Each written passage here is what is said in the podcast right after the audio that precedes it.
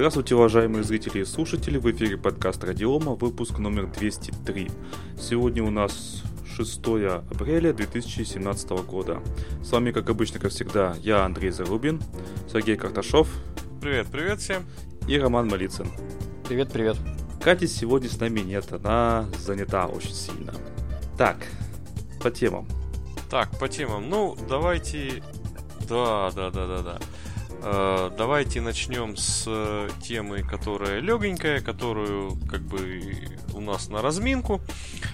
Э, и которой, по большому счету-то, и обсуждать, наверное, и нечего.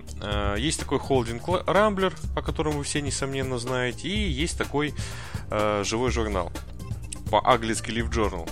Так вот, э, мало кто знает, что на самом деле э, живой журнал подчиняется американским законам, поскольку его сервера находятся в США, если я не ошибаюсь, в Калифорнии.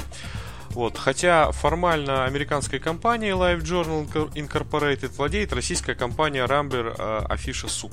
Вот. И, э, собственно, вот этот холдинг Рамблер, по сообщению газеты, по информации газеты Коммерсант, начал переводить э, блок живого журнала из э, американской юрисдикции в российскую юрисдикцию.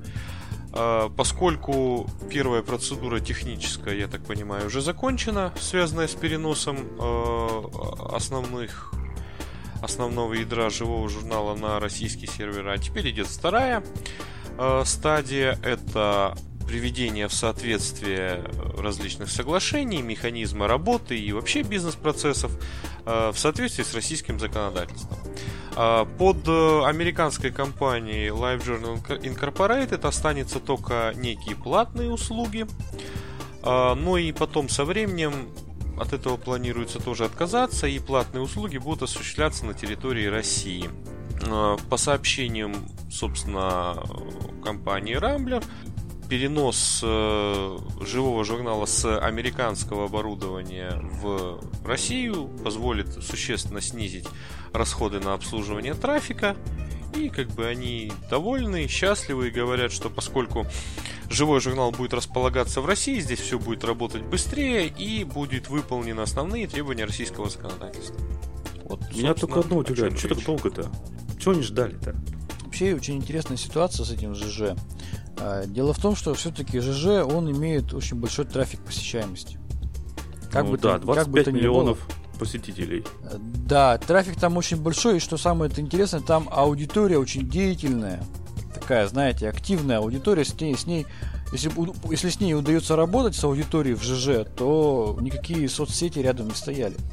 А, следующий момент все уже давно уже убедились в том, что рейтинг блогеров живого журнала, он э, искусственный.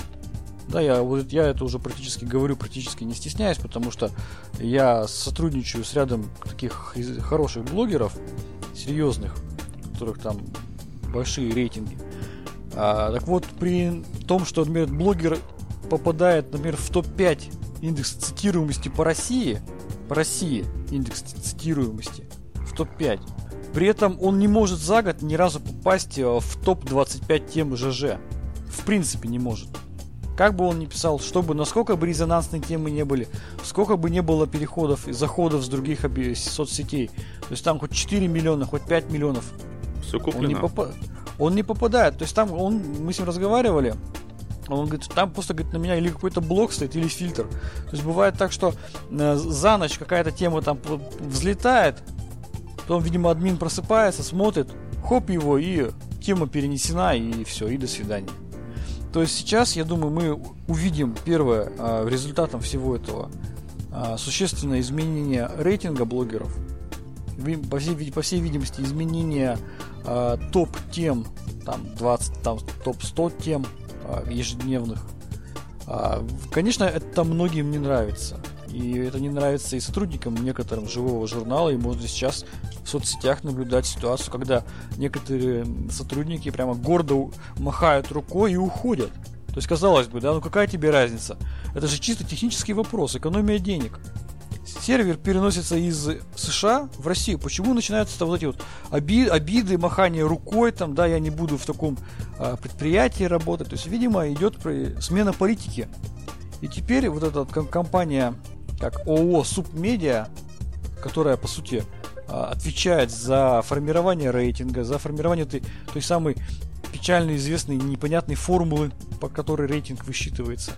То есть, по всей видимости, это повлечет за собой изменение политики ЖЖ, изменение рейтинга блогеров. Я так подозреваю, что уважаемый э, блогер Варламов, который э, и Адагамов, которые очень долго были в топе, они сейчас, видимо, могут быть. То есть мы еще потеснены. увидим э, множество плача, Конечно. Воплей, о том, что да. вот все. Кровавый режим. Кровавый режим, Конечно. да. То есть казалось бы, когда добралась. Э, то есть, когда, когда одни люди, да, искусственно управляют рейтингом, это хорошо. А когда чужие люди искусственно управляют рейтингом, это плохо, да? Ну, потому что вот чужие, так? это же очевидно. Ну, ну да, ты... поэтому... Роман, ты же должен думаю, что... понимать, чем шпион от разведчика отличается. Естественно, естественно. Поэтому мы, думаю, увидим еще много слез и страданий. Там будут говорить о том, что все пропало, ЖЖ умер. Очень, вот просто сейчас вот просто взять в гугле, вбить ЖЖ умер. Я думаю, что мы много найдем таких. Да он умирает Хотя... уже как лет 10 как Дункан Маклауд. Он уже последние лет 10 умирает. И все да, про это хотя говорят. с точки зрения технической, у прежнего руководства ЖЖ, хотя там монетизация-то приличная, да, если мы знаем, там э, реклама там денег стоит очень хороших, и монетизация там хорошая. За это время, сколько они там у руководства руководят, там, да, свои э, рейтинги высчитывают. Нет нормального мобильного клиента. У, у сайта, у подкаста Радиома, подожди, который подожди. существует Мобильный на донат, клиент существует. есть. Он кривой. Че кривой Фактически, фактически, а, вот мобильный у меня Facebook. Он, Либо нет, журнал. Он там... Вот он очень... открываешь, вот там списочек этих, э, ну, на, на кого подписан. Тыкаешь на, на эту самую, как это, пост. Он, он открывается. Он недоработанный. Очень Ты много критики надо. по нему. Да? более, вот, вот, ну, вот просто Чукча не писатель, Чукча читатель. Года два назад. Поэтому... Ну, короче говоря, претензий к ним на самом деле много, к прежнему руководству. Я думаю, что, видимо, руководство каким-то образом или будет сменено, или ему будет рекомендовано сменить, сменить политику. Вот. Может быть, я надеюсь, что этот ресурс э, ЖЖ, он, так скажем, будет в него новая жизнь влита. И думаю, что все будет хорошо. Вдохнуто, да. Вот. Ну, ладно, такая ладно, вот история с ЖЖ. Мы, да. Да, сильно нет, больная тема. С рейтингом ЖЖ больная тема просто для меня. Ну да ладно. Давайте к следующей теме. Давайте э, российские госорганы, автоматическое э, обновление ПО и так далее. Э, офисное ПО в госструктурах э, будет обновляться после подтверждения пользователя или уполномоченного э, сотрудника. В общем, э, об чем разговор? Э, правительство утвердило разработанные Минкомсвязи дополнительные требования к программам для электронных вычислительных машин базам данных, сведения, которые включены в реестр российского программного обеспечения. Офигеть, я смог это прочитать. Вот, э, собственно, в одном из предыдущих выпусков подкаста Роман об этом очень подробно говорил о том, какие там изменения. В том числе мы здорово помыли э, кости э, единой системы аутентификации, идентификации и аутентификации, которая в обязательном порядке теперь должно поддерживать российское ПО, включенное офисное российское ПО, включенное в госреестр. Э, так вот, теперь э, в чем смысл? Офисное ПО э, должно обновляться только после подтверждения пользователя или уполномоченных сотрудников. Данное требование содержится в пункте 8, разработанном Минкомсвязи документа. Так вот, в чем, в общем-то, смысл? Госорганы работают конфиденциалкой, и, соответственно, по новому требованию теперь любое изменение офисного ПО должно, ну, проще говоря, быть санкционировано. То есть либо пользователем, либо человеком, который, ну, имеет соответствующие полномочия, либо отвечает за соответствующую э, ведение политики информационной безопасности и так далее, все в том духе. Э, ничего на самом деле нового нет, ничего нового У меня нет. есть вопрос. Да. Как быть первое с антивирусами, второе с Windows 10? Запрещено. Что же запрещено? Антивирус положит на каждое рабочее место. Ну, Точка. Нет, Антивирус, наверное, как... будут какие уточнения. Не-не-не, там же написано запрещено, а, что значит запрещено автоматическое обновление? Это ну, автоматически без ведома. Без ведома администратора или без ведома пользователя. Если администратор говорит, да, это можно, тогда продолжается. То есть вот, А, Андрей, Там, смотри, как э, дело обстоит в э, крупных государственных организациях и так далее. Ну, возьмем вот антивирус. Начали говорить про антивирус. А, как правило, э, все антивирусы, ну, не будем далеко ходить. Допустим, у нас что в России? Популярно на самом деле двойка антивирусов. Это Ну да. Касперский и доктор Вебер. Э, Все, э, почему они популярны? Оба они имеют сертификаты в стек, вплоть до, э, по-моему, совершенно секретно. Э, Различные их версии, различные модификации, все они имеют. Так вот, э, смысл вот в чем. А, гостехкомиссии. Вот. А, смысл в чем? Э. Как правило, в госструктурах есть корпоративный сервер. Ну, в частности, в случае Касперского, это Касперский Security Center. Обновления выкачиваются на него, и обновление на клиентских рабочих станциях происходит без ведома пользователя, политикой, которая определена системным администратором и администра... либо администратором безопасности, либо администратором антивирусной защиты. Ну, то есть там в зависимости разные есть категории. Вот, собственно, это обновление санкционировано. Теперь, смотри, обновление операционных систем а, производится, э, ну, то есть А если ничего- маленький филиал? мы же говорим о государственных структурах. Маленький филиал Там государственной да? структуры, я даже не могу себе представить, что это такое. Ну, я просто предполагаю, я же не знаю, поэтому предполагаю, что различные Вот. Если маленький филиал, э, у него все равно должна быть некая политика. Она, она как правило, централизованная. Почта России. Во. Куча маленьких же. отделений. Куча маленьких отделений. Тем не менее, в каждом из этих отделений есть э, сервер. Я ничуть не сомневаюсь. Прям в каждом. Ну почему? Ну не в каждом. Ну, например, там есть различные схемы. Может быть, удаленный филиал работает там терминальным доступом, а на сервере стоит антивирус, который централизованно обновляется. Ну здесь же много схем. Ну. Если мы говорим об э, операционных Не, ну системах, ладно, ладно, я- то я придираюсь, обновление конечно. корпоративное. Обновление тоже корпоративное, какой-нибудь там VSAS сервер или Так, а там, Ви- Windows 10 там же все несколько сложнее. ну, Windows Ну там тоже, 10 кстати, можно нет. через SUS. Да, SUS. можно. Можно, она работает, она это поддерживает. Ну, тогда вообще просто это что, делали все, узаконили и все. Нет, сути, э, да. это делать не узаконили. Вот Роман меня поправит, если я не прав. Раньше по э, требованиям выше, чем конфи- конфиденциалка, то есть секретная э, и так далее, там всякие банковские тайны, налоговые тайны, было уже требование, по которому э, нельзя обновлять операционную систему. Ну, то есть вот есть э, некая операционная система установлена, там подсчитаны все контрольные суммы, и ее на ней обновление накатывать нельзя. То есть это раньше уже так было. Но это если мы говорим о каких-то сертифицированных решениях, мы Да. чуть позже в одной из тем про это поговорим. А если там решение не сертифицированное, то там политика обновления определялась администраторами. Я вот, Сергей, можно просто чуть-чуть еще ремарку сделаю? Я предлагаю вообще всем воспринимать государство как одну единую компанию. Государство как единая компания вправе устанавливать единые политики. К сожалению, у нас многие системные администраторы в, комп- в- в государственных учреждениях, да, я имею в виду органы госвласти, они Дофига считают, что себе именно- думают. Да, что они именно э, они Сергей, ты решают. дофига себе как- думаешь.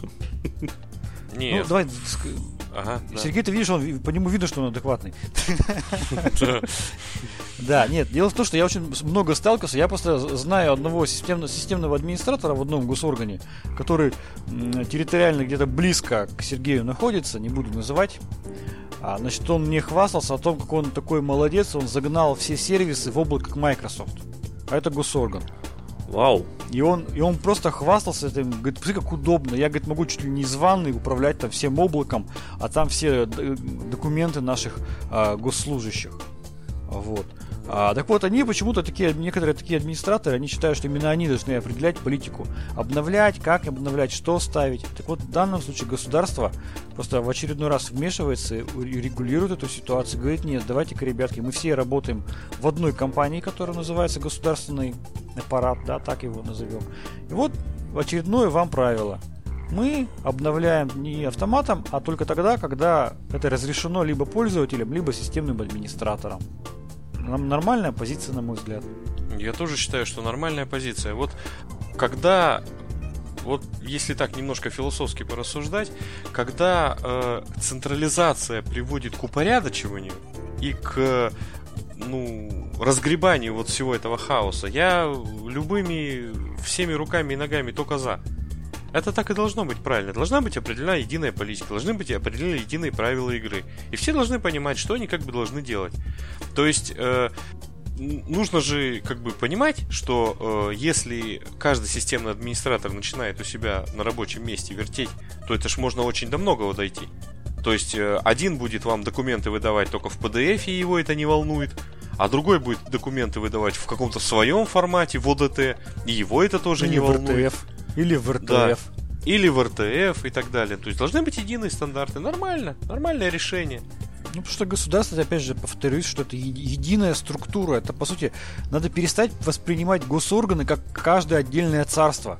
Вспомните там 95-й там, год, там 99-й, там 2000-е года. В каждом госоргане вообще это свое царство. Там есть в этом царстве свой король. Но это же никуда не годится.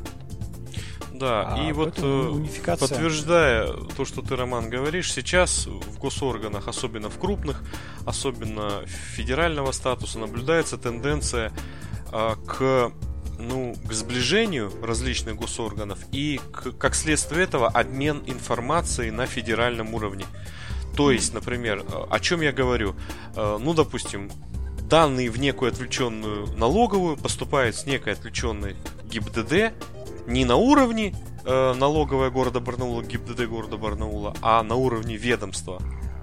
ФНС, ведомство, Это ГИБДД. называется межведомственная информационная система. Да.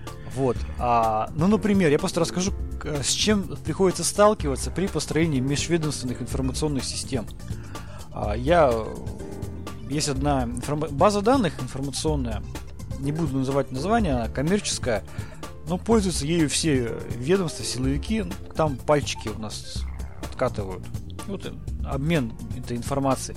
Так вот, вроде даже, понимаете, компания-то одна производит. Ну, для разных ведомств. И выяснилось, что даже для разных ведомств у них разные протоколы. То есть им сейчас приходится сидеть, голову ломать, как, э, гру- грубо говоря, из МВД, ФСБ там, да, или ФСО сделать единую там протокол передачи данных. Хотя база-то данных-то одна, один производитель. И, и то там что-то навертели, накрутили, по-своему все сделали. Зачем? Кому все это надо было? Непонятно.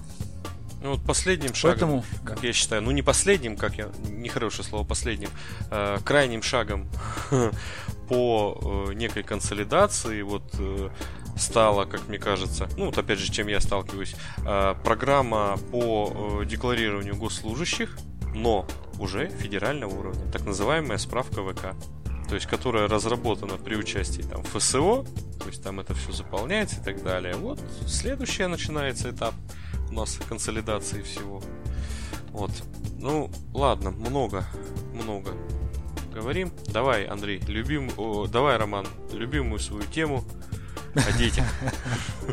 О детях поговорим о Поручик, детях. вы да. любите детей? Нет, ну так процесс. Значит, газета «Известия» сообщила о том, что детям до 14 лет хотят запретить соцсети. Ну, Начался просто, просто вал комментариев на эту тему. Всех это очень взволновало, что как же так, дети до 14 лет не смогут пользоваться соцсетями. Что хотелось бы сказать? Во-первых, я за то, чтобы детям ограничили право писать в интернете. Вот мое личное вот такое мнение, потому что э, что там может написать ребенок там полезного, ценного, значимого там в 12-13 лет? Ну, я тебе Читать, могу возразить. пожалуйста, рефераты пусть смотрят. Там картинки, сказки, мультики, фильмы, что угодно, там пусть смотрят. Но э, писать всякую ерунду не надо в интернете. Там и так очень много глупости. И не надо эту глупость увеличивать. Второе. Подожди, я закончу. Тема у меня больная. А, посмотрели мы тут с, с- да, с ведущими. Значит, со скольки лет наши сервисы с- социальных сетей разрешают регистрироваться И детям? не только наши. Так вот, да, Facebook. Он разрешает регистрироваться детям с трин- 13 лет. То есть получается, что так или иначе все нормальные крупные сервисы, социальные сети, они сами ограничивают участие детей, потому что ну, невозможно, а, отфильтровать, да, контент, который в этих соцсетях содержится, потому что там нет разделения по возрастам. Б, э, соответственно, хотят повысить уровень какой-то там, не знаю, интеллектуальный общий соцсетей. Вот. И я тут просто высказал, высказал предположение, до подкаста мы общались, о том, что почему был выбран возраст 14 лет. У меня, мне вот так кажется, что аналогия была проведена вообще с, с уголовным правом, с, э, с наукой криминологией. Вообще считается, что дети э, начинают нормально вообще осознавать ответственность за какие-то такие серьезные преступления, типа убийства, изнасилования, кража с 14 лет. По некоторым видам преступлений дети начинают осознавать позже, там, с 16 лет, например, фальшивое монечество. То есть в 14 лет ты уже должен понимать, что воровать нельзя. А вот уже к 16 годам ты должен осознать, что и банкноты нельзя рисовать один в один, как доллар. Вот. То есть, ну, по всей видимости, психологи так считают, что с 14 лет ребенок хотя бы начинает понимать ответственность, ну, базовых своих каких-то поступков. Поэтому, на мой взгляд, такой возрастной ценз, ценз он оправдан. Не знаю, как мне коллеги скажут. Вот э, пару ремарок, подожди, Андрей, пару ремарок сделаю сейчас. Так, э, ВКонтакте можно регистрироваться с 14 лет. А возрастные ограничения в Google аккаунтах 13 лет. То есть все приблизительно пляшет вокруг вот этой вот цифры. Да, Андрей, извини, продолжай. Так, а, так вот, значит, они могут же... Для кого они пишут? Для своих же друзей, знакомых. То есть своих э, одна... Однополчан. Одно... Да, однополчан, одноклассников. Тебе-то зачем это читать? Ты зачем ты куда-то лезешь? Слушай, они же в чатике лезут, это же кошмар. Ну ты вылез просто... из этого чатика, за... как бы, ну, почему я их не читаю? Вот скажи мне, пожалуйста. Ты Почему я не вижу то, что они пишут? Посиди в чатиках общедоступных в Телеграме, в, в каких-нибудь там, знаешь, эти, по Линуксу. Это такие, знаешь, общие чатики, где там всех принимают. Тебе оно надо? По работе. Вынужден не сидеть. Вынужден не сидеть, на самом деле. Я просто именно из... Меня вот дети выгоняют, просто не, не могу я. Меня печалит сильно, и поэтому а, а, из-за того, что они ограничивают мое право участвовать в, в чатиках разных, меня это очень сильно э, нервирует.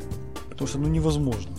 Ну, скажи, вот я, я ведь не против ограничения, э, точнее, я ведь за то, чтобы у них был доступ к интернету. Хоть с 5 лет пусть доступ к интернету будет. Но писать до 14 нечего там писать. Не, ну я тебе скажу, что ты, ты отказываешь детям а, возможности онлайн общения друг с другом. Да, по сути. принципиально. Знаешь почему? Ты знаешь, сколько случаев, когда дети а, не понимали вообще ответственность своих поступков, вы выкладывают такие там фотографии свои или своих друзей, о которых они потом, повзрослев хотя бы на год, на два, очень сильно жалели. И ребенок говорит, так я не понимал, я вот, ну вот он последствий не понимает, понимаешь, этих вещей. Сколько там было этих э, смешных розыгрышей там подростков, когда там на лепре им давали смешные задания там, да, для того, чтобы получить инвайт на лепру. И вот нужно было в какой-нибудь глупой позе там с трусами на голове сфотографироваться. Да, а потом у ребенка там, извини, на его начинали травить а, его же а, одноклассники, да, издеваться, и там все заканчивалось вплоть до доведения до самоубийства дети 13, 12, даже 14 лет зачастую не понимают последствий тех фраз, тех картинок, тех действий, которые они совершают в интернете. Последствия могут быть очень печальными. Доведение до самоубийства, травля, подро... травля со стороны, там, я не знаю, этих, скажи мне, одноклассников. Ну, реально, есть такая угроза. Вот он, вот ты человек адекватный, ты не, не фоткался с трусами на голове, а другие фоткались и переписывались. А, а как девочек оградить от педофилов, извини меня? От вежливых и ласковых педофилов. Вот, ну как? Как IT-группы с этих синих кит эти, с, как они, с самоубийствами. Ну, как их оградить? Я думаю, что вот, это правильно. И нечего писать в чатиках по Linux всякую глупость. Это моя личная проблема. А, ладно, тут еще в статье что написано. При регистрации владелец сервиса обязан проверить паспортные данные у российских иностранных граждан. За нарушение этого правила юрлицу владельцу сайта грозит штраф от 100 тысяч до 300 тысяч рублей. Если как? А я не знаю, я поэтому и зачитал это. Что, э, скан присылать? А как доказать, что скан э, тот самый, а не какой-то левый? Во-первых, во-вторых, как-то скан не камильфо слать. Я думаю, Вообще, что... Да. Я думаю, что э, будет следующее. Просто дали право за счет этого. Конечно, никто проверять ничего не будет. Но просто, так скажем, компании, которые предоставляют услуги связи, им дали право запросить эти данные. И теперь, когда появится какая-нибудь страничка какого-нибудь 12-летнего ребенка в сети интернет, в соцсети, пожалуйста, оператор связи скажет, вот у меня закон, вот там вот, пожалуйста, вы покажите документы свои. Вот мне страничку прислали вашу. Нету документов. Давайте-ка мы ее закроем. Все будет законно, легально, в правовых основаниях. А оператор связи, Роман, ты имеешь в виду э, соцсеть? Ну, кто предоставляет? Провайдер там, не знаю, я, я, я, я думаю, что это либо провайдер будет, либо ну, либо соцсети, я не знаю, честно. Ну, соцсети я в данном случае думаю. Допустим, в Ну, а Скорее провайдер всего, это да, что? У соцсети. провайдера, скорее всего, договор на родителей. У нас же Ну, дог- да, договоры... скорее всего, Это, соцсети, это понятно, согласен, да. естественно. Да, это соцсети. Скорее всего, со- соцсети. Тот, тот же Мне ВКонтакт, он с удовольствием выполнит это требование, потому что первое это противоречит его внутренним правилам, второе это противоречит как бы а, законодательству. Теперь ему, да, ВКонтакту, ВКонтакту дали право затребовать паспорт. Прекрасно. Или а, свидетельство о рождении, свидетельство о рождении тогда получается. Ну или паспорт. Нет, Ну да, паспорт паспорт. дается 14 лет. Ну вот, да, Ну, паспорт значит, есть, пожалуйста. Мультипаспорт нет, нету, свободен. все, до свидания. Ну, Ни, ни, ни водки тебе, ни соцсетей. И Представляете, в какое чатиках счастье по? Linux не писать. И в чатиках по Linux. Ну, это как бы не соцсеть, как бы печально, но ну ладно, В чатике никто проверять ничего не будет. Так что ты рада радуешься. печально все. Слушая все это обсуждение, мне пришла мысль в голову э, практически цитата, но сейчас, конечно, цитату не смогу, из Гарри Гаррисона, где там про стальную крысу. Вот, когда Мгм. сам э, Тигрис отдал э, своих детей, двух сыновей, в э, школу военного образца, где они там жили фактически в казарме, их там муштровали и так далее, и он такую интересную фразу сказал. Как а, как гражданин, я против таких э, методов э, воспитания детей. Но как отец, обеими руками за. Ну, да, я просто еще одну аналогию приведу, она тоже такая яркая, хорошо запоминающаяся. Мы как-то разговаривали с одним таким известным специалистом в области уголовного права, и мы спросили у него, как вы относитесь к смертной казни? Вот за или против? Он говорит, как гражданин? Против. Но как потерпевший, я всегда за. То есть зависит от того, с какой стороны смотреть. А я думаю, у Что, нас я большинство предлагаю? граждан будет за. Если так опросик устроить. Ну, надеюсь. Нет, Давайте слушайте, про потерпевших поговорим дальше. Следующая тема. это мы уже Давайте не будем разжигать, а то мы уже на 200... На разжигание идем. Да, IT-вентор потерпевший- получил пользователя, недово- недовольного пользователя, отключив его э, гаджет. А, Значит, один американец а, негативно отозвался э, о компании Garaget, и э, эта компания просто отключила э, вот это его устройство, личное устройство, купленное. Автоматические ворота, по-моему, там, Да. да? Да, там ворот от гаража, ну, ворот от гаража автоматически, то есть которые можно открывать с э, мобильного телефона. У него приложение это заглючило, дверка не открылась, и он, ну, на волне эмоций написал. Кстати, вот, пожалуйста, может и взрослый человек всякое написать. Как же он тут... Так... А, вот, я, я процитирую. Установив приложение, попытался зарегистрировать, э, зарегистрировать дверь. Когда приложение начало делать это, удалил и снова установил приложение, выключил, включил телефон. И вот я думаю, что за кусок многоточия я купил. Компания обиделась на это. Да, причем, ну там владелец компании, э, владельцы компании Дениса Грисака обидели заявление клиента, и который, ну, который не позволил компании исправить вот эту вот возникшую проблему. Он отправил ему письмо, э, что, мол, техподдержка работает даже по выходным, и что, мол, ему следовало туда обратиться, что проблема была бы исправлена, но что он не, не намерен терпеть оскорбление, поэтому устройство отключил его от сервера. Я, конечно, все понимаю, но компания это не человек, это компания, она не должна обижаться на негативный отзыв. Ну это бред какой-то. Ну тут еще надо отметить, Это что правила, э, да, работы. тот человек-то, э, он еще там на Амазоне плох- плохую отметку поставил. Э, О, да. боже мой, плох- плохую отметку поставил, все. И что теперь? Нет, ну это да, ну конечно, поведение оно как бы недостойно. Ну это То есть неадекватно, по-моему. Мне сразу, когда ты рассказывал эту мысль про гаражные ворота, пришла в голову старая-старая шутка о том, что ваша стиральная машина выполнила недопустимую операцию и будет открыта. Да? Так и тут. Ну, Ну, что значит какие выключил? выводы можем из этого сделать? Какие выводы? Первое. Печально. что интернет вещей, он все глубже проникает а, в нашу жизнь, что да, известная шутка о том, что буковка S в слове IO, IoT обозначает безопасность, да, поскольку там этой буквы нет и безопасности нет. И, соответственно, чисто юридические вопросы возникают. А все-таки, когда мы покупаем такое устройство, мы его покупаем все полностью в собственность или мы себе приобретаем просто право пользования? Право. Нет, смотрите, вот допустим, мы будем окружены вот этими интернет вещами, которые в интернет выходят, и все там чайники, там скороварки, мультиварки, эти холодильники и так далее. Теперь получается, что уже куча компаний различных владеет нехилой частью нашей жизни, а не мы.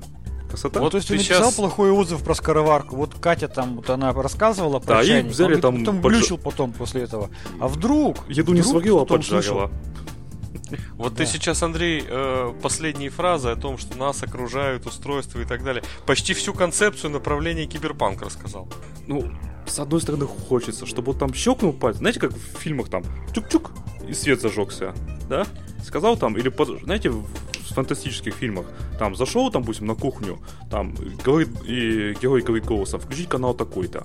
Ему хоп, телевизор, там, причем проекция, висящая в воздухе, там, и канал включается, там, диктор что-то говорит, там, новости рассказывает. Ну, красота же, правда, ну, хочется же.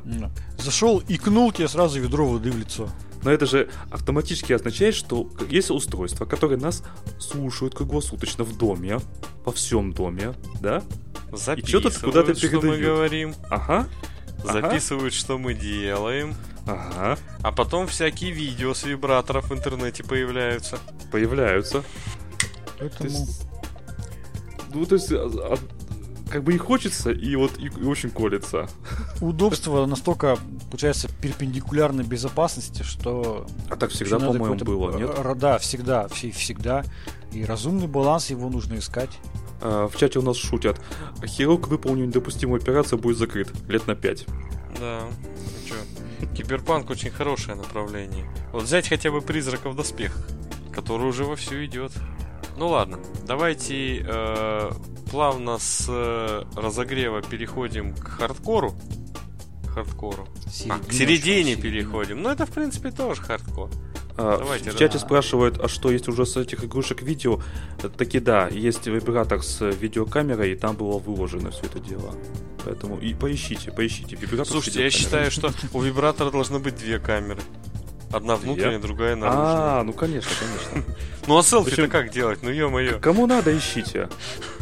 Так, ну давайте, Ну, на, расскажите. на спе- на специальных сайтах есть очень много такого видео, это одна из популярных тем.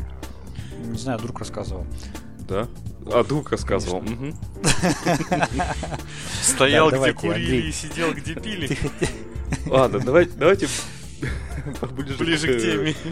Да, ближе к, к земле, скажем так, э, Windows. А, вин- э, тема звучит так. Э, Конец эпохи. Windows больше не самая массовая ос в интернете. Ну, во-первых, хочется подчеркнуть, что именно в интернете. А, во-вторых, э, значит, что по цифрам. Значит, март 2017 года Android занял в интернете, я подчеркиваю, а, э, 30 37,93%, а Windows 37,91%. Ну, то есть э, различие составит 0,02%. Дальше там iOS, и дальше OS X, а дальше все остальные OS. Блин, чё тебе кажется, понимаю, как чем- какая-то горбольница получается? Вот Ну ш- да, то есть Android вот- сравнили с Windows. Да. Э, ну, во-первых, что я хочу сказать по, наверное, личному опыту и не моему только, а еще и других людей.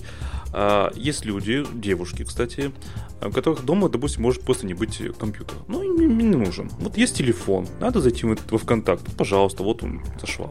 Надо на Или какой планшет. сайтик зайти. Ну, не нужен, не всем уже нужен там ноутбук или стационарный компьютер.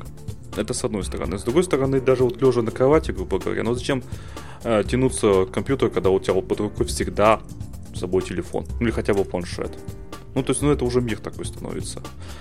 А, дальше э, меня немножко напрягло э, тут еще цифры, что OS Linux э, 0,75%. Вас не Ну, напрягла? на Нет? десктопах. На На десктопах. десктопах. Естественно. А Ну, я быть. правильно понимаю, что это все-таки статистика это конечные пользовательские устройства. Она вот именно для них, тогда, наверное, актуальна. действительно конечные пользовательские устройства, да, то есть это планшеты, компьютеры, смартфоны, там Да-да-да. действительно, да, доля андроида, думаю, достаточно большая. Вот, а, кстати, и неизвестные, и неизвестные операционные системы 2,85%. Это iOS, видимо. Нет, iOS это Нет, отдельно. iOS что? уже входит. Это... iOS там это- и много входит. iOS Ой, там сколько у нас господи, сейчас? Как, как этот называется? 7,72%. Кстати, Реактос, во. Нет, это... Это Реактос. Ну, просто не все устройства Reactos. отдают Так, информацию. а, давайте по, по России. По России у нас ситуация не такая, как в мире, как- ну, как обычно, как всегда. Да. Значит, Windows 70%, ну, я округлять буду. А, Windows 70%, э, Android 13%, iOS 7%, OS X 5%. Неизвестные от 1,82. Ну, то есть Linux, я так подозреваю. И может быть там еще что-то. Ну вот у нас Windows 70% доминирует. Это, я думаю, потому что ну, э, iOS, понятно, там iPhone у нас меньше, хотя нас их много, но все-таки меньше. А андроиды у нас очень много дешевых андроидов, которые используются ну, как звонилки. Вот, например, а, нет, мой отец, мой отец, кстати, разбил свой Android телефон и купил себе э, LG раскладушку, просто LG раскладушку. Все, он не нужна ему смартфон.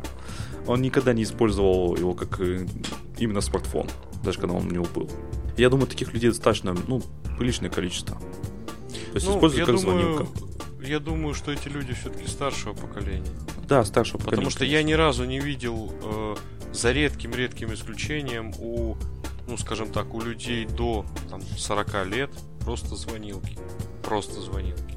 Я такого не видел. А, есть, естественно, специальные телефоны, которые там берут на рыбалку, которые там по два месяца не разряжаются там и так далее. Ну, в основном, в основном, то есть хотя бы используют, ну, как минимум две функции. Это звонилка и фотолка. Мгм. Может еще и интернет. Переписывалка. Переписывалка. Да.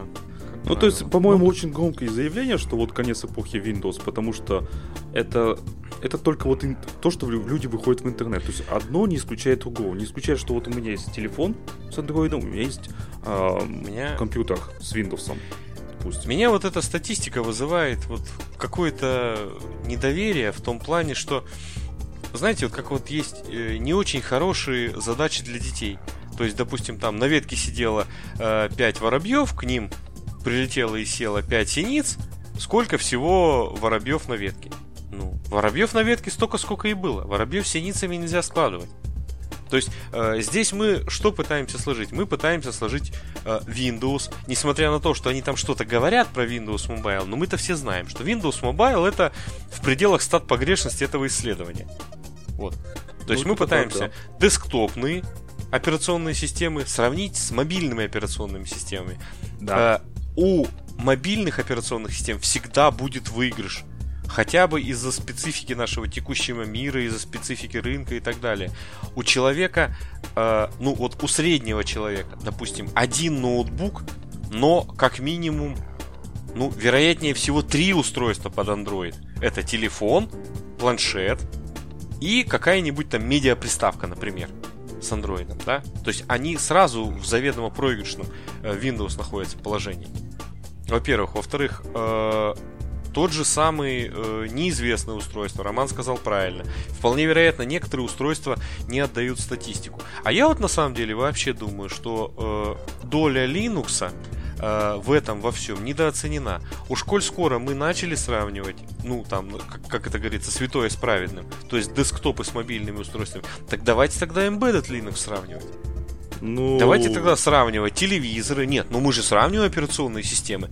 То есть нам э, ранее ж мы сравнили десктопы с мобильными устройствами. Давайте сравнивать тогда телевизоры встроенные, медиапроигрыватели встроенные, везде, где встроен Linux. Я думаю, знаете, их будет не, не так мало, как, как об этом любят говорить. Опять же, давайте тогда серверные платформы сравнивать. Ну мы же черти с чем все сравниваем. Везде, где есть операционная система. А там совершенно другой разрез. Поэтому, как я всегда люблю говорить, что статистика это вещь очень лукавая. То есть, э, если мы хотим какой-нибудь громкий тезис доказать, в данном случае, что там Android победил Windows, ну и дальше-то что? Ну победил. Что, Android стал десктопным? Нет, не стал. Ну и что? Ну победил. Все попытки сделать Android десктопным, ну, как, впрочем, и всякие там хромооси и так далее, ну, мы все знаем, где они находятся.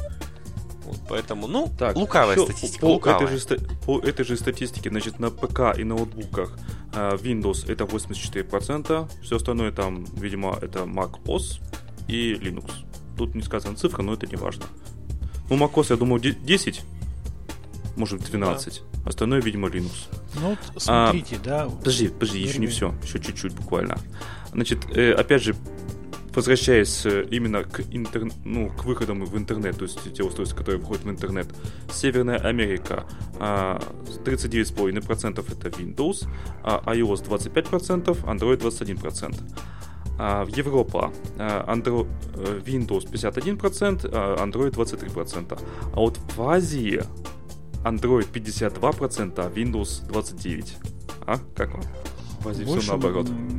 Да, видимо, больше этих больше, больше, намного больше. Ну, смотрите, да, вот э, мы сейчас очень такую, очень интересную, на самом деле, статистику увидели. А полное доминирование, а, по сути, нескольких платформ, да, на пользовательских устройствах. Это Windows, это iOS, это Android. И вопрос у меня, где здесь в этой статистике Ubuntu Phone, которого нет? Так его нет. Логика. Его нет. Да, действительно, рынок занят полностью, тотально занят э, пользовательских устройств вот известными операционными системами. Заскочить на этот рынок... Не, подожди, подожди. Я думаю, другим. что Ubuntu Phone считался бы за Linux. Ubuntu Phone считался бы за статистическую погрешность. Ну, я... Ну, вот о чем я и говорю, да. То есть, даже если он считается за э, Linux, да, даже если он считался бы за Linux, то он тоже был бы в районе там 0,75% рынка. Это очень мало. Ну, когда выйдет Астрофон, уже будет как Linux, вот, скорее всего. Ну, я не думаю, что он будет широко распространяться, я думаю, что это будут спецзаказы, специспользование. Да, и в интернете не Да, не вот будут. ты, Роман, интересную тему тоже поднял. Как бы, вот если мысли развить в этом аспекте. На самом деле мы наблюдаем монополию фактически. Да? Или ну, две или, монополии. Или олигополию назовем. Да, или олигополию. То есть э, фактически безальтернативный э, набор операционных систем. Э, к чему приводит монополия? Я как бы призываю наших слушателей и зрителей не тешить себя иллюзиями о том, что Android из-за монопольного положения становится все лучше и лучше. Не тешьте себя иллюзиями. А монопольное положение со временем всегда ведет к ухудшению и деградации продукта, когда нет конкуренции. Вот. А конкуренция э, iOS Android не составляет. Это совершенно разные категории, разные сегменты рынка, разные проценты. Вот. И э, еще хотелось бы такой момент добавить. Э, во многом сейчас статистика распространенности операционных систем. Ну, понятное дело, что тут в статье привели там теплое с мягким, все смешали, все поделили на два и посчитали среднее. Вот. Э, вообще, вот э, э подобное положение на рынке операционных систем очень мне по напоминает положение на рынке браузеров. То есть браузеров там много, а движков-то всего раз-два и обчелся. Угу. Поэтому э, тот же самый Google всех замечательно загоняет, то есть те представления о вебе, э, которому ему кажется правильным. Ну, то есть там где-то еще есть Firefox, какой-то там. То есть один на одном движке, другой на другом, они там разделились по религиозным принципам, соображениям. Вот. Э, и э, со временем, если будет все продолжаться так же, как есть, э, эпоха Internet Explorer 6 нам покажется то есть, просто прекрасной. Вот. Когда было много браузеров, все матерились при верстке, но альтернативы были. А когда нет альтернативы, то есть вот, мы это еще со временем, это будет не сразу, там, допустим, лет 5, если не появится никакой конкуренции Гуглу в части там, браузеров, в части операционных мобильных систем, то мы еще хлебнем с этим горе. Это надо как бы понимать. Ну да, давайте продолжим. Вот если так да. рассуждать дальше, да, то есть мы выяснили, что десктопные системы, да, пользовательские, они уже там, ну, реально монополия или там олигополия. А я думаю, что это монополия, просто в каждом отдельном сегменте свой монополист сидит и все.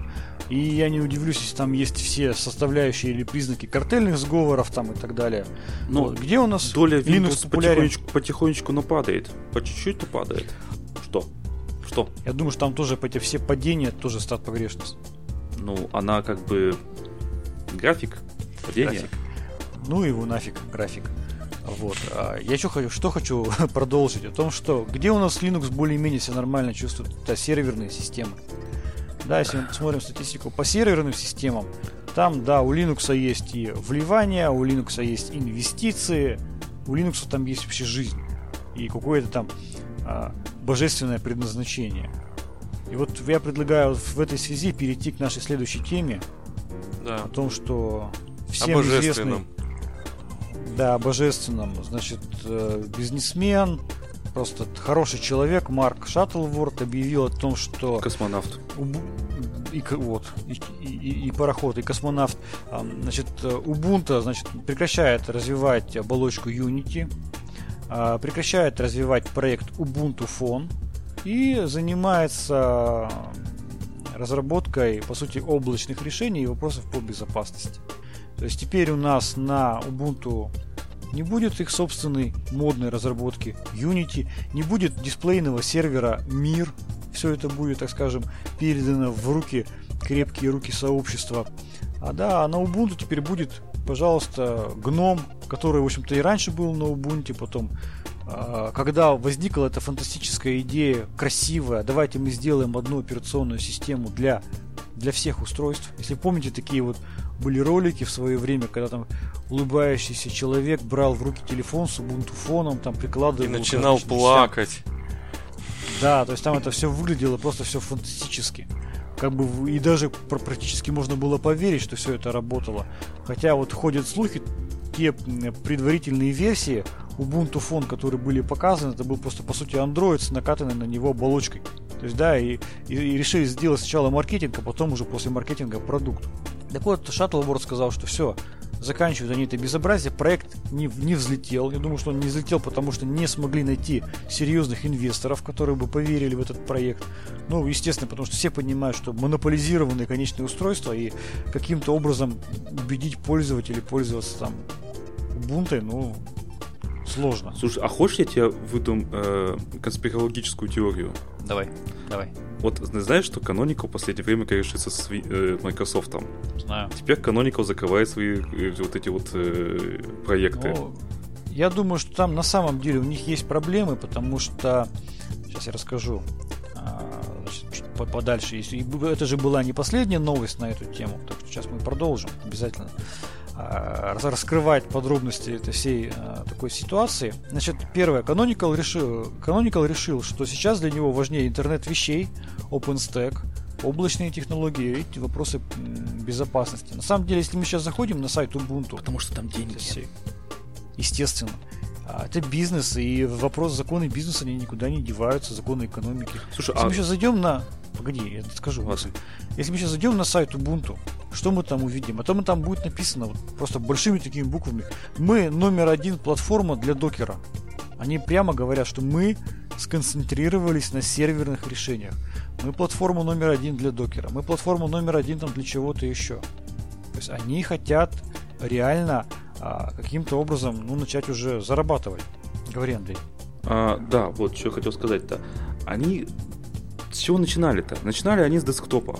Правильно? Помните, рассылка дисков, да, все, конечно, все это конечно. было очень клево. А денег-то оттуда не выкачать, по-моему, вообще никак. То есть техподдержка, ну какой нормальный, обычный пользователь будет покупать техподдержку? Да никакой. Да. А помните, у них еще был сервис, облачный сервис One, 1 One, по-моему, там. Да, да. Андрей еще там хранил что-то в нем. Я хранил, да, потом пришлось срочно это дело выкачивать и себе на компьютер, э, потому что они грозили, что все поудаляют нафиг. А сейчас да. у Яндекс Диска 32 гига добавили я покупал годовую подписку на Ubuntu One. Мне очень нравилось, потому что она клево интегрирована была в Ubuntu. То есть там не просто можно было в папочку засунуть, обязательно, то есть как вот в Яндекс диске, допустим. Нужно в папку положить этот файл, только тогда он будет синхронизироваться. Нет, можно было на любой файл щелкнуть правой мыши и выбрать синхронизировать с Ubuntu One. Любой файл. Красота. Да, интеграция там была очень бесшовная. Но Утверждаем. Это не взлетело. Они не нашли денег. Так вот, следующая новость пришла вслед за этой. Э, сайт страны theregister.co.uk написал о том, что у Canonical проблемы с деньгами. о том, что там есть, имеют место быть массовые увольнения. Шату То, что что закончились компания- деньги. Компания отказывается от невыгодных бизнесу проектов. А, Сообщает о том, что идет сокращение рабочих мест, поиск внешних инвестиций. Под э, сокращение подпадает большая часть команды, которая работала над Unity 8. А, Новая как бы эта оболочка. Э, Далее. а, Некоторые разработчики Uni- Unity будут назначены в другие отделы, в то время как остальным укажут на дверь. Сообщается, что от 30 до 60% сотрудников могут быть сокращены в зависимости от размера внешних инвестиций, которые удастся привлечь. Текущие спонсоры Canonical утвержда- уверены, что у компании слишком много сотрудников, а некоторым проектам не уделяется достаточного внимания. Стоит отметить, что число сотрудников в области безопасности и облачных вычислений в Canonical при этом будет только увеличено. То есть, по сути, мы видим следующую ситуацию. Спонсоры, по сути, а, неким образом, таким даже акционеры, они прямо сказали, слушайте, мы платим вам деньги, мы вас финансируем для того, чтобы вы развивали серверные техно- технологии, облачные вычисления там, да, чтобы вы а, развивали вопросы безопасности. А вы вместо этого что, что, что делаете? А вы, Unity э, новые, новые иконки рисуете и развиваете тему Material Decision. А не обнаглели ли вы, уважаемые товарищи из Canonical? Поэтому я думаю, что просто там было принято жесткое решение. И сказали, давайте заниматься работой, давайте заниматься делом, а, бороться за а, невнятную долю на десктопах, я имею в виду оконных менеджеров. Ну какой толк от того, что Unity, бесплатно Unity э, будет поставлено там процентов на 20 больше компьютеров, чем, например, GNOME или KDE. Толк-то от этого какой? Где профит? Никакого профита нет. Поэтому я думаю, Мне что они кажется, сделали с- правильно. решили слезать модель бизнеса с Red Hat. Они тоже же Вполне возможно. чисто на серверах, ну почти, ну на десктопах они как только, если я правильно понимаю, как э, CentOS, да? Там есть Red. Hat версия для десктопов-то? Федора. Ну, Федорина Горе. не да. Федорина. Не до горе. Red Hat. Вот, поэтому, вот смотрите, что делает Canonical в области, в, в части безопасности? На самом деле, ядро Ubuntu это прямо, ну я не скажу, что это произведение искусства, но это хорошая, хороший продукт, потому что туда интегрировано огромное количество патчей безопасности, которых нет просто ни в каком другом ядре Linux. Если вы посмотрите э, kernel security patch э, в Ubuntu, вы удивитесь, там много очень технологий применено, поэтому серверная Ubuntu, она вполне адекватна. Ей можно пользоваться. Если я правильно помню, Яндекс на Ubuntu, ну, серверы. Если правильно помню. Ну, да, то есть э, это тоже тема то ли, такая то ли есть. То есть, Debian, то ли Ubuntu. По-моему, все-таки Ubuntu. Ubuntu, Ubuntu. Я Вот, думаю, там что там такие версия. обрезанные версии операционных систем настолько кастомизированные, что там, наверное, уже речь ни о Debian, ни о Ubuntu не идет. Ну, Естественно, у- у Поэтому- Яндекса наверняка очень сильная команда программистов, которые совершенно спокойно могут это дело перепилить под их конкретные нужды. Ну, это нормально. Это- э, в этом сила Linux. Поэтому я, не я уверен, что... перепилить винту. Ну да. Я уверен, что у Ubuntu, у Canonical все будет хорошо. Я уверен, что они уйдут в серверный в серверную часть рынка, у них появились необходимые для этого компетенции, инфраструктура проникновения на рынок. Они найдут себе хорошие инвестиции, потому что а, я думаю, что есть ряд, так скажем, да, спонсоров, которые заинтересованы в развитии реальных технологий. Сколько у нас э, людей заинтересованы в развитии энергосберегающих технологий на Linux? Море. И Марк Шаттлворд, Шаттл- Шаттлворд прямо говорит, мы хотим развивать тему, в том числе интернета вещей. А кто у нас занимается, насколько хорошо занимается экономией э, э, э, электроэнергии там, да, под Linux?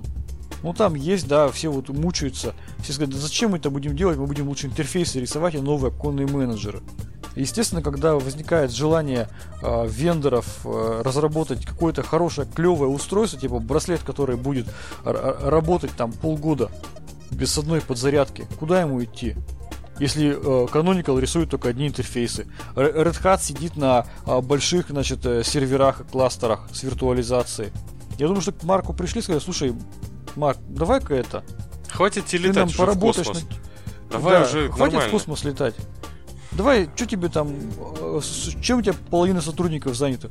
Оконный менеджер рисуют. Слушай, вот возьми ты гном, а? Нормальный, приличный третий гном, красивенький, Короче, симпатичный. дизайнеров уволили.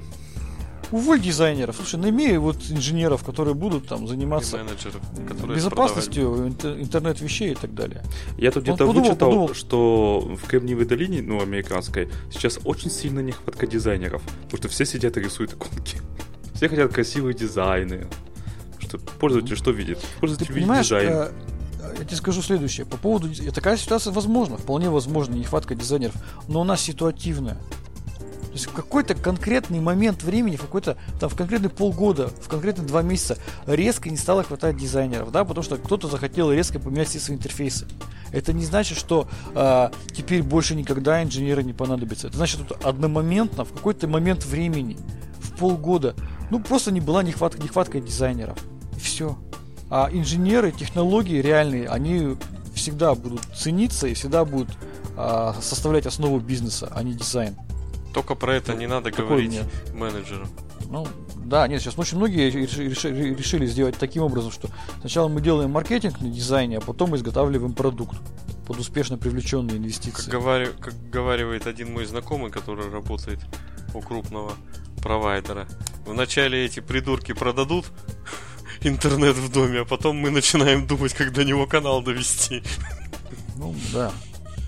Как в анекдоте, да, когда послали менеджера по продажам на охоту, да, и он там это прибегает, за ним бежит медведь, он его забегает, заводит его в деревню, говорит, ну вот, я привел, дальше вот вы сами что хотите с ним, то и делайте.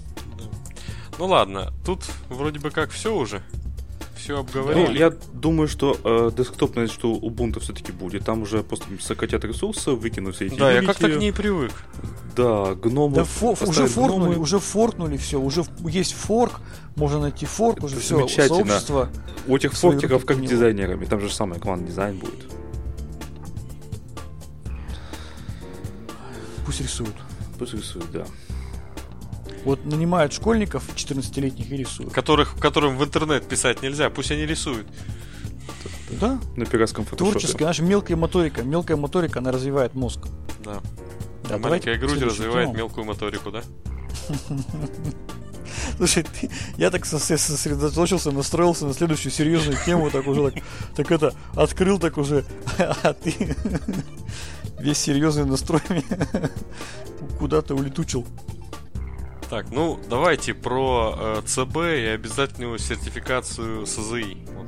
Да, давайте такая тема очень непростая. Значит, э, Центральный банк начал говорить о том, что а неплохо ли бы нам, банкирам, начать применять сертифицированное программное обеспечение. Потому что вроде как э, средства защиты информации, а, они должны не просто называться средствами защиты информации, но и кто-то должен их проверить вообще являются они средством защиты информации, это просто маркетинг, а потом продукт. А, значит, есть проект постановления, которое а, будет обсужден 13 апреля в ЦБ и будет вынесен на голосование. Согласно этому проекту, значит, действительно в, ц... в банках, а, здесь даже пишут в других кредитных организациях, а, будет введено такое требование, как использование сертифицированных средств защиты информации. Я здесь хочу, первое, вернуться к одной из наших первых тем, а, когда мы говорили о том, что надо воспринимать государство как некий единый орган, да, который имеет право определять политику. Что такое сертифицированное программное обеспечение? Это когда государство говорит, что, извините, но в тех структурах, которые важны для государства, мы будем использовать то, что мною государством проверено. И это вот то, что государством проверено, и называется сертифицированное программное обеспечение. Вот государство говорит, вы знаете, я считаю, что банковская система, она, ну, вообще-то как кровь, да, по которой текут, э, жилы, по которой текут кровь. Да, то есть она принципиально важны, важна для работы государства. И я хочу, чтобы эти структуры использовали проверенные средства защиты информации. Формально, как бы, да, ну, выглядит все неплохо, все замечательно. Конечно, при этом начались очень много возмущений. Мне очень понравилось о том, что а, первый довод, у банков нет денег на приобретение сертифицированного программного обеспечения, что меня вообще очень сильно смешит. У банков нет денег? Да, я считаю, им тогда нужно вижу... менять сферу деятельности. Если ну, банк да, не может да, заработать да. денег, они что-то, по-моему, не своим делом занимаются. с другой стороны, мы сейчас чуть ли не каждый день видим новости о том, что у очередного банка очередным хитрым способом похитили деньги. Вот тут не так давно а, сайт на Медузе был, а, была новость о том, что а, один из банков, значит, э, была заражена его внутренняя корпоративная сеть. Конечно, были, работали супер безопасники, я вообще в этом не сомневаюсь, не использовали супер защищенные программные продукты. Вот. Была заражена корпоративная сеть, которая э, по необходимости выдавала команды на банкоматы изнутри сети. Банкомату даже не надо было ничего с ним делать. То есть человек стоял около банкомата, подавалась команда, и он начинал выдавать деньги. Он просто забирал их и уходил. За 20 минут полностью обчищали весь банкомат. То есть человек даже ничего не делал с банкоматом. Он говорит, вы знаете, я подошел, банкомат деньги выдал. Все. И этих ситуаций с каждым разом все больше и больше. Но вот страдания начинаются, что у банков нет денег. У банков нет денег. Хотя я считаю, это на самом деле правильная, правильная идея. Вопрос только в том, как она будет реализована. Вот вы что думаете по поводу безопасности банков? Надо ли им усиливать свою безопасность или пусть сами определяют? Ну, конечно, надо, потому что хакеры заработанные деньги будут э, вкладывать в свои инструменты, какие-то там разработки и так далее. А банки что? Так и будут сидеть на ровно на попе? У меня, знаете, такое ощущение сложилось, вот когда я это прочитал новости, когда прочитал вот эти вот комментарии в блогах о том, что нет денег и прочее. Сидит человек, у него дверь деревянная, к нему пришли, выбили дверь, все украли. К нему подходит и говорит, слушай, так ты поставь себе дверь-то железную. Он говорит, да... Денег нет. Денег нет. Украли уже Сиди все. дальше. К нему приходит опять, опять все украли. Ему говорит, слушай, ну, поставь ты дверь-то себе железную. Ой, да вы, вы знаете, столько проблем с этими дверями железными. Вы знаете, я как-нибудь так сам. Вот я сейчас уже наученный, я сейчас буду сидеть мониторить. Сколько у нас? Вы, если вы читали стандарты Банка России по безопасности, там предусмотрено использование чуть ли не трех антивирусов в эшелонированной защите. Антивирусы должны быть разные. Потому что один одно пропустит, другой другое. Потому что у нас вирусы пишутся, да, таргетированно под антивирусы, да, мира, чтобы его не определял только Касперский, допустим. Да, таргетированная атака. Поэтому банки говорят, да, мы сейчас используем 2-3 антивируса. Две-три собаки поставим, дверь деревянную оставим, но собак поставим море. Сигнализацию поставим. Пусть заходят через деревянную дверь, мы об этом узнаем. Что зашли и забрали. Нет, здесь просто, мне кажется, нужно сделать следующим способом. Все-таки вот эту сертификацию не делать обязательным, а подойти как бы с другой стороны. То есть, э, в случае, если mm-hmm. в банке проходит такого рода инцидент, то вплоть до прекращения деятельности банка. То есть вы ну, как бы да. сказать, что вы вправе не ставить сертифицированные средства. То есть вы говорите, что нет, у нас безопасники лучше, они считают, что вот так. Это ваше право. Ну, только вот э, в свете последних вот этих всяких разных инцидентов, связанных там с отзывом лицензии у банков, с различными инцидентами, связанными с хакерскими атаками и так далее, что-то банкам это как-то все с рук сходит. Ну, То есть, да, ну, украли тоже, деньги. Вот я почитаю ну, блог и что дальше? Пишут, интересно очень. Читаем блог известного специалиста по информационной безопасности, сотрудника компании Cisco, да, который, казалось бы, безопасники, они что, всегда ратуют за то, чтобы все было ультрабезопасно, да, и так далее. Но, тем не менее, вот один из апологетов э, безопасности в компании Cisco, в компании Россия, Алексей Лукацкий, а, он говорит следующее о том, что сюрприз-то неприятный, так как заставит все финансовые организации, включая малые банки, микрофинансовые организации, страховые, ломбарды, брокеры, негосударственные пенсионные фонды, операторы платежных систем выбросить все, что ими применялось до сих пор. Как потому что все, что они применяли до сих пор, это было не сертифицировано. А теперь придется искать продукты, проверенные на отсутствие недекларированных возможностей. Кстати, какой ужас. Спрашивает блогер, много ли у нас таких продуктов с проверенными недекларированным отсутствием на недекларированных возможностей. Что делать, говорит? И сейчас, говорит, это же не делается одномоментно, придется же проверять все это программное обеспечение. А число испытательных лабораторий в России ограничено. То есть я не понимаю, что предлагает блогер, что он предлагает оставаться на том, что есть, перест... не, не, не начинать проверять программное обеспечение на отсутствие там закладок.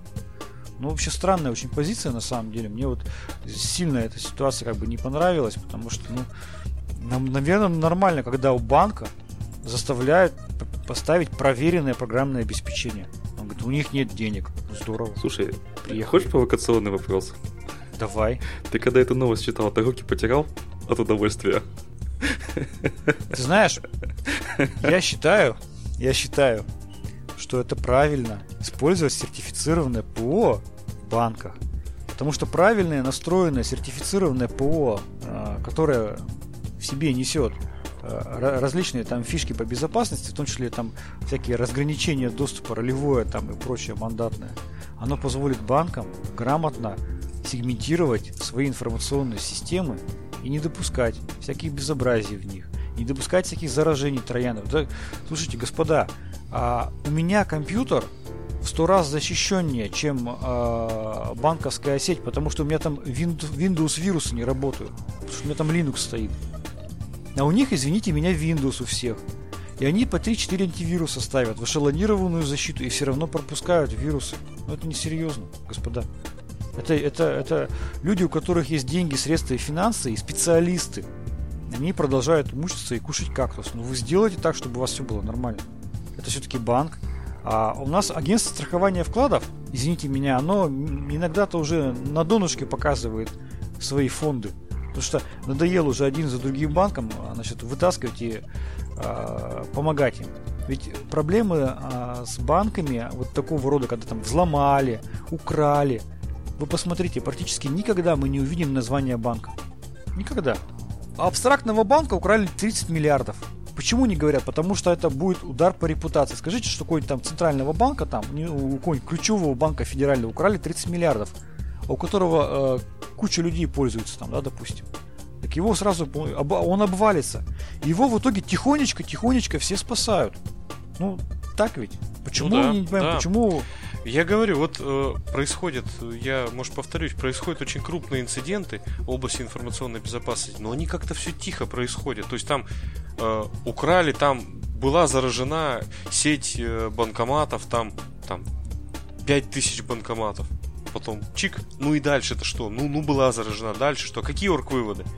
То есть им там и следом, вот я, как э, простой обыватель, как пользователь банковской системы, жду следующее, что Дальше должен выступить Центробанк, сказать, что так, мы выговор объявили директору банка, вставили им по самые эти самые, все, они обещали до такого срока все сделать, и мы проведем аудит информационной безопасности. Ну, вот так же надо, наверное, делать-то. А иначе, ну, ну что, ну, украли у них, то есть там мыши плакали, кололись, но продолжали жрать кактус. Что дальше? Ну вот тоже интересно пишут в комментариях здесь, что самое это интересное, вот это в плане тоже возмущения пишут, что в дорожной карте Банка России с, с перечнем мер по повышению уровня защищенности финансовой системы Российской Федерации эта норма по сертификации средств защиты отсутствует. Как же так? Ведь вы же не предполагали, что неожиданно вы введете повышение требований по защищенности. Зачем вводить? Да, опять же, тоже возмущаются. Ну а что делать? Видимо, кто-то посчитал, что хватит заканчивать. Пора заканчивать этот Балаган. Не знаю, балаган, да, и начинать уже использовать проверенные какие-то решения. Да, в том числе Astra Linux. Я полностью руками и ногами за это. В, том, в, в, в тех местах, где это оправдано, естественно. Да, мне вот... Э, Поэтому... э, э, Роман, Андрей, а вот э, как? А, когда вы видите э, банкомат, который выпал в синий экран Windows, вам не кажется это смешно? Кажется. Вот не все, даже здесь акцент не на слово синий экран, а на слове Windows. Что у нас банкоматы, кроме как на Windows, не могут ни на чем множество, работать. банко, множество банкоматов работают на древний Windows XP. Вообще красота. Ну а зачем обновлять то, что работает? Это же денег стоит, ты чё? Вот. А ты представляешь, что э, ладно, там мы же э, там, предположим, какая-то оболочка, она защищена там от какого-то там воздействия, но само-то взаимодействие Windows XP с основной банковской системой, оно же не подчиняется ничему. Это простое вот Windows XP, у него ничего нету. Шли ему что хочешь из банковской сети. Вот они получают банкоматы, которые самопроизвольно каждые там 20 секунд начинают выплевывать неограниченное количество купюр. И все. А сделать из Windows XP супер защищенную систему надо потратить, наверное, денег, которые стоят больше, чем сам банкомат. Ну, не знаю, на мой взгляд. Поэтому пусть э, наши коммерческие организации, в целом вся финансовая система России будет работать на защищенных и проверенных решениях. Я ничего плохого в этом не вижу. Ну, можно сказать, что мы же покупаем иностранные банкоматы, да? Правильно понимаю? С, для нас то, что подготавливают с Windows XP, грубо говоря, ну, может быть, даже Андрей. Слушай, я тебя умоляю, для этого достаточно клиент. Да, для этого достаточно сказать, мы э, желаем, чтобы банкоматы были на базе операционной системы, удовлетворяющей нашим требованиям. И все. Да? Ну, И ценник поставили. повышают два раза. Вот так вот, а щучка. Да, я думаю, они не повысят два раза. Думаю, что Слушай, э, рынок, в данном случае как раз таки рынок, он скажет, «Слушайте, я не буду покупать, ищите другие варианты. Нет, если нет у банка денег на банкомат, ну, он не купит просто этот банкомат. Я лично разговаривал с представителями нескольких банков, а, как раз мы обсуждали тему возможности использования Астры в их банковской системе. Мы так примеривались, приценивались, так скажем. А, Спрашиваю, что у вас работает? По-моему, даже в одном из подкастов это рассказывал. У нас, говорит, сервера на Debian крутятся. Несколько серверов, там пару баз данных мы крутим на Debian. На бесплатном Debian. Я говорю, а вас не смущает то, что там отсутствует техподдержка? Нет, не смущает. У нас есть свои как классные системные администраторы. А у вашего банка на чем сервера крутятся? Ну, у нас Windows, там, да, Windows сервер и там два сервера на CentOS. Я говорю, вас не смущает то, что тоже отсутствует техподдержка? Хотя бы. Нет, не смущает. У нас классные специалисты по CentOS. Отлично, прекрасно. То есть э, мы видим, что банки, я ведь э, не, не, не говорю, там, ну, давайте все переходить на Astra. Там. Ну возьмите вы Red Hat платный. Ну это же ваша безопасность, это ваша стабильность. Возьмите вы платный Red Hat. Красивое, хорошее решение, качественное, с хорошей Ну, техподдержкой. Роман, ты же правильно сказал, почему э, э, банки не публикуют имена банков и почему они не боятся э, понести репутационные издержки. Ну, потому что их будут вытягивать. Вот и все. Ну, прекрасно. То есть мы поставим какой-нибудь э, сервер на непонятно каком программном обеспечении без техподдержки. Ну, грохнется это все, там будет заражено. Ну, и как-нибудь мы выкрутимся. Поэтому я очень бы хотел бы, чтобы финансовая система Российской Федерации была защищена от всяких рода вмешательств. Иного способа, кроме как заставить использовать проверенное программное обеспечение в тех условиях, когда у нас, вот Андрей говорил чуть повыше, э, раньше, когда у нас э, кибермошенники вкладывают миллиарды рублей там, да, в, так скажем, исследование новых инструментов э, атак, то из- другого варианта я не вижу, кроме как просто начать принудительно всех заставлять брать проверенное программное обеспечение. И еще хочу сказать, просто даже там сразу возражают а, в комментариях, я видел в статьях о том, что вот это сертифицированное ПО это не гарантия. Да, это не гарантия. Так вот, задача системных администраторов, специалистов по безопасности, там, их задача в том, чтобы взять вот это проверенное ПО, хоть как-то защищенное, а затем уже докрутить безопасность до того уровня, который им кажется приемлемым. И вот в совокупности это должно дать определенный синергетический эффект. А не тогда, когда системный администратор взял что-то где-то, скачал и по своему усмотрению настроил. Должен быть минимальная планка. Меньше, ниже нельзя. Выше поднимайте безопасность вот как вы себе представляете. В чате пишут, чтобы Windows сделать полностью защищенной, ее надо выключить из розетки. Ну, отключить все порты там, да, и прочее. Залить USB-порты эпоксидной смолой. Да. И так далее. Ну, давайте. Вот, поэтому Мысль хорошая, согласен я с Романом, мысль здравая. Давайте на этой здравой мысли. Вот я сижу и слушаю вот вас, вот вы говорите, вот вот здравые мы мысли говорим, нам бы политиками стать. хорошие вы мужики. Да, А у банков нет денег на ваши эти Linux. А у банков нет денег. Слушай, да хоть что, вот, вот реально, вот если бы не сказали, слушай, э, Роман, вот у нас есть Red Hat купленный, RHEL, Red Hat Enterprise Linux или SLES, там, да, SUSE Enterprise Linux, у нас платная поддержка, и у нас я хорошо сказал, ребята, ну, вопросов нет, все прекрасно, давайте, на самом деле я вижу, что у вас есть решение, которое вам каким-то образом, ну, гарантирует что-то. Когда мне говорят, у нас бесплатный Debian стоит, мы я просто не называю эти банки, но это крупные банки. Значит, мелкие-то банки все уже лицензии-то поотозваны, на самом деле. Это крупные банки, регионы образующие, я бы так сказал. Они говорят, у нас Debian бесплатно стоит на серваках. А почему? Так а мы посчитали, зачем нам платить деньги за техподдержку? Никто же не требует ничего. Сергей, Наши внутренние специалисты по безопасности написали, все хорошо. Сергей, а хочешь я Да. тебе задам провокационный вопрос? давай. А вот налоговая, на чем там работает сервер это, а? На Windows. Нет, ну Windows хотя бы техподдержка есть, я так правильно полагаю, да? На серверах это. Ну это, ну это хотя бы нормальный подход с точки зрения нормального бизнеса. А, либо госоргана, ну, любого нормального корпоративного какого-то сообщества. Купил enterprise продукт, получу по нему поддержку. А я регионообразующий банк там, да, и я себе ставлю там э, СПО без, без, без техподдержки, я молодец. Ну, не знаю я, ребят. Меня это напрягает. Я себе могу домой поставить без техподдержки Linux. Ну, потому что, как бы, ну, потому что за этот Linux низка. ты отвечаешь только, в принципе, ты сам, и тебе люди-то деньги свои не доверили, чтобы ты этим Linux защищал всех. Тоже совершенно логично. Ну что, давайте заканчивать. Сколько мы уже говорим? Мы уже говорим, о, как раз. Да, как даже раз. много. Чуть больше часа.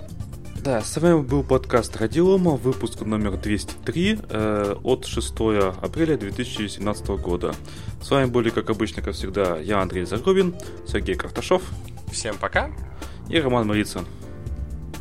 Всем пока-пока. Пока. -пока. пока.